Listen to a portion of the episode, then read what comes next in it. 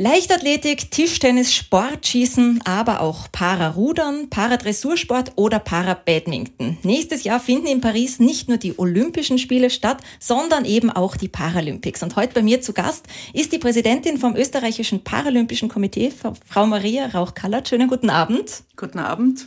Was Paris für unser Team bedeuten wird, wie die Vorbereitungen für Paris vielleicht jetzt schon laufen, aber auch was Inklusion bedeutet und das breite Feld der Spitzensportförderung. Es gibt einiges zu besprechen. Gleich geht's los.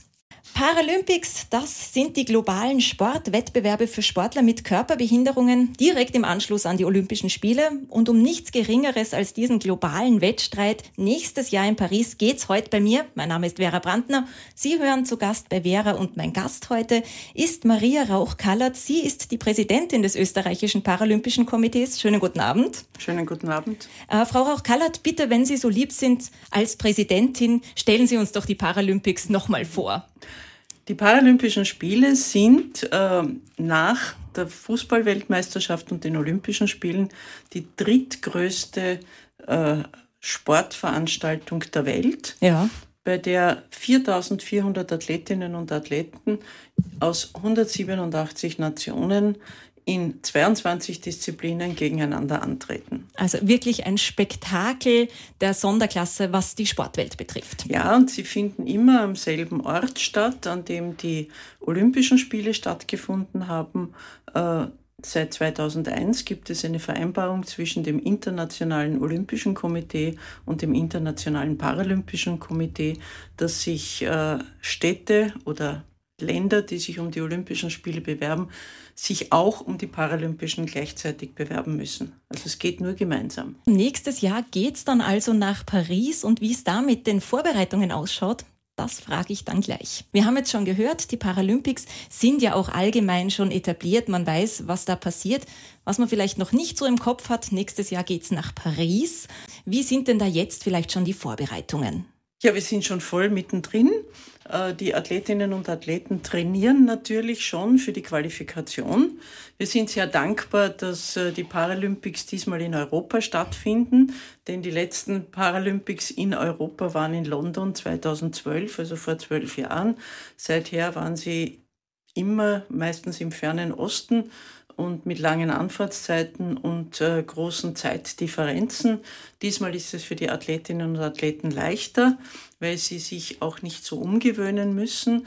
Es wird vielleicht auch nicht ganz so heiß wie in Tokio oder in äh, Rio de Janeiro, wo Ui. sie 2016 waren. Daher sind äh, wir sehr, sehr dankbar, weil auch Fans erstmals wieder kommen dürfen nach Tokio und Peking, ja. wo ja aufgrund von Corona nur die Athletinnen und die Betreuer, Betreuerinnen äh, kommen durften. Und äh, daher freuen wir uns sehr auf Paris, wieder mit einem Österreich-Haus, das vom Modul bespielt wird und vielen, vielen Fans, die unseren Sportlerinnen und Sportlern zujubeln. Was kann man sich da vorstellen? Wie viele Disziplinen stellen wir? Sind wir in allen Disziplinen vertreten? Also es gibt insgesamt 22 Disziplinen. Wir haben, glaube ich, in zehn Disziplinen Qualifikationen. Das steht ja noch nicht ganz fest. Es können sich ja immer auch noch Athletinnen und Athleten qualifizieren, was uns ja sehr freut, äh, wenn wir auch neue äh, Disziplinen erobern. Mhm. Der olympische Gedanke gilt natürlich auch bei den Paralympics. Dabei sein ist alles, keine Frage. Aber wo haben wir denn Medaillenchancen? Also wir haben sicher ganz große Medaillenchancen bei den Handbikern. Äh, die haben ja im, äh, bei den letzten Paralympics in Tokio viele Medaillen Ich erinnere mich. Und zwar in Gold, Silber, Bronze. Das war sehr beeindruckend und hat auch einen wirklichen Bewusstseinsprozess eingeleitet bei äh, den Menschen in Österreich, weil sie da gesehen haben, was Menschen im Rollstuhl zu leisten imstande sind. Da sind wir auch schon gleich beim Thema Inklusion. Da würde ich Sie gern weiter dazu fragen, in Kürze.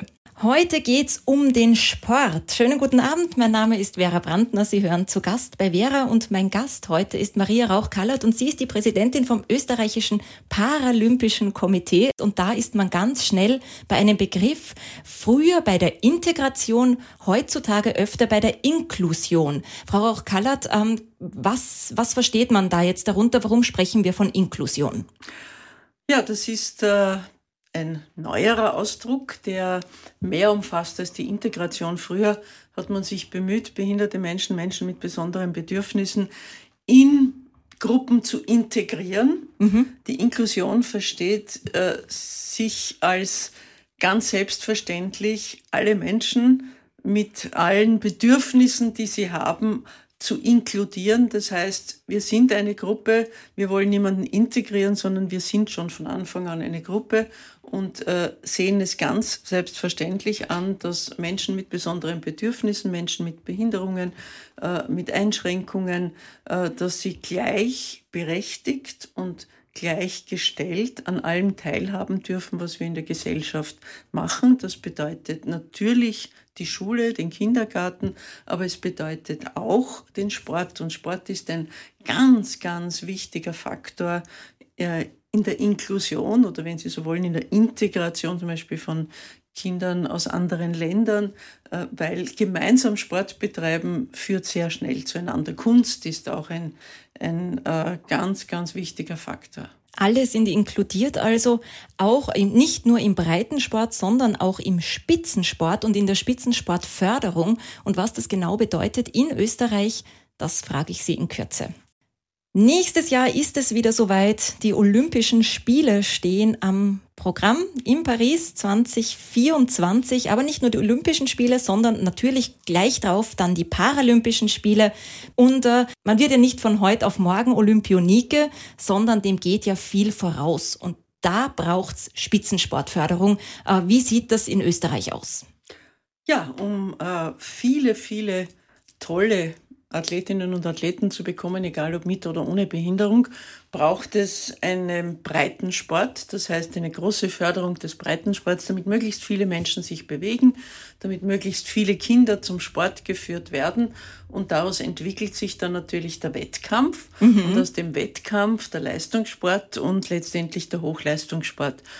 Äh, Im österreichischen Bundesheer gibt es Plätze für Spitzensportlerinnen und Spitzensportler die äh, sind auch dort äh, angestellt, die sind dort äh, versichert, sozialversichert, was ganz wichtig ist. Ja. Und da sind äh, Menschen mit Behinderung und ohne Behinderung gleichermaßen vertreten. Es gibt eine bestimmte Anzahl von Plätzen, die nur die allerbesten Athletinnen und Athleten bekommen. Mhm. Und wir bemühen uns natürlich vor allem im Nachwuchs, dass die auch entsprechend Unterstützung bekommen von der Sporthilfe wenn sie noch nicht in diesem Leistungsspektrum sind, dass sie Zeit zum Trainieren haben, aber gleichzeitig auch Zeit für die Ausbildung.